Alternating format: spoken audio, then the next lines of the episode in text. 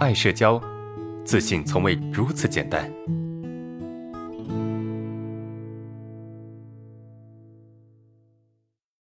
本案例来自爱社交学员匿名投稿。老师你好，我是一名高二的学生，在初中的时候，由于我父母在外打工，我寄住在舅舅家。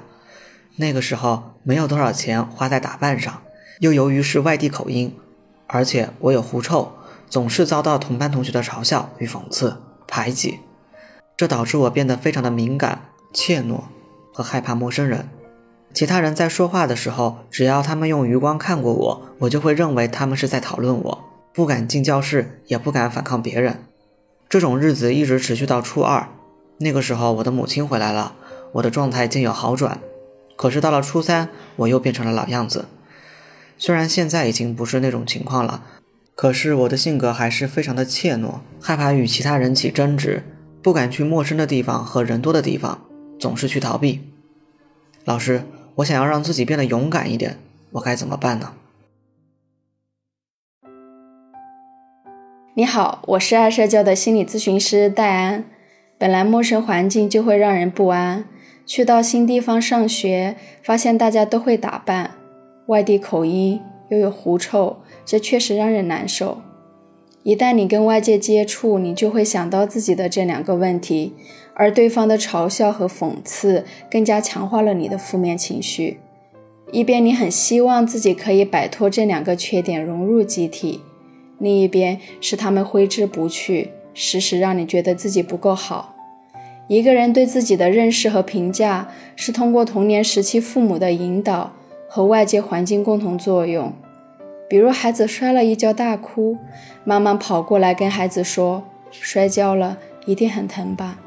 紧接着说，为了避免下次再发生同样的事情，之后我们奔跑的时候要适度注意控制速度。通过这次互动，妈妈可以化解小孩内心的苦闷情绪，让孩子感觉到安全，同时又能让孩子明白下一次该怎么避免这样的问题。而另一个小孩，他也摔了一跤，但是周围没有人跑过来，他也只能自己在原地大哭。这样的次数多了，他会开始认为世界充满了恶意。看着周围其他的孩子摔跤了，都有家人在身边安慰，而他自己像个没人疼的小孩。他慢慢变得自卑，同时，因为他经常遭受挫折，导致他不敢像以前那样尽兴地奔跑，因为他害怕自己再摔跤，而他再也不想去面对那种处境给自己带来的伤害。于是他变得越来越拘谨，不敢尽兴的玩耍，担心会有危险。他内心充斥着对未知世界的不安，因为他不知道什么时候又会发生意料之外的事情。留守儿童大多像第二个小孩，经常需要自己独立面对生活的种种挫败，而很多挫败是儿童时期没办法自我消化的，因为没有父母在身边。而留守儿童又不敢跟寄养者说自己遇到的问题，担心会被责怪，因此时常会压抑自己。但那些挫败时遗留的负面情绪，并没有得到释放和处理。当孩子受到挫折的时候，像第一个孩子，父母给予了支持，那么他就不会再惧怕下一次的摔跤，他也会勇敢尝试，慢慢掌握能够尽兴向前奔跑又不至于摔跤的技巧。而第二个孩子则会越来越害怕冒险，进而将自己困在原地不敢向前，甚至想退回到自己的安全领地。那留守儿童应该怎样面对自己的缺点？如何跟缺点相处呢？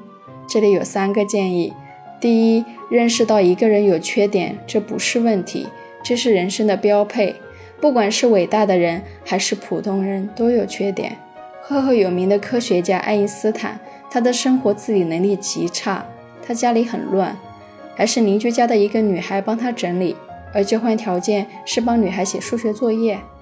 我们首先要认识到，有缺点这件事本身并不可怕，可怕的是我们无限放大这个缺点在我们心中的地位，最后被这个放大的缺点压得喘不过气。第二，改变固定型思维，变成成长型思维。固定型思维，比如。我就这样了，就像前面故事中的第二个男孩，经常摔跤后就形成了我注定是会摔跤的人。而成长型思维，比如碰到问题时会想，虽然我现在是这样的，但是我可以通过努力改变现状。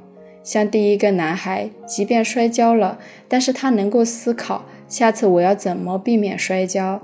面对自己的缺点，如果持有的是我这一辈子都改不了，当然会心生绝望。而如果换成成长型思维，问自己：现在我有这个缺点，那以后我要怎么做才能改变这个现状呢？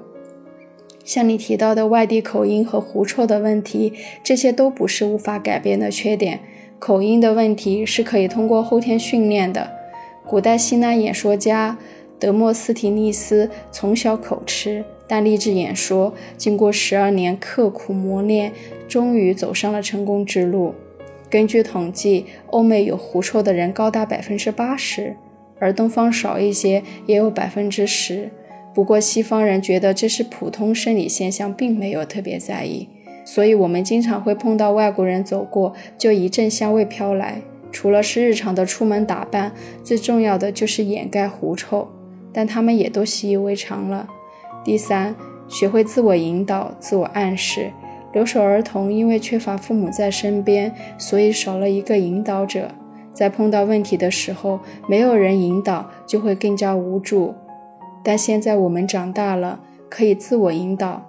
当遇到问题的时候，告诉自己，即便现在我是这样的，但我相信我可以通过自己的力量变得越来越好。跟自己比，每天进步一点点，把注意力都放在自己好的地方。这样你也能够有越来越多的力量去应付社交场合的各种问题。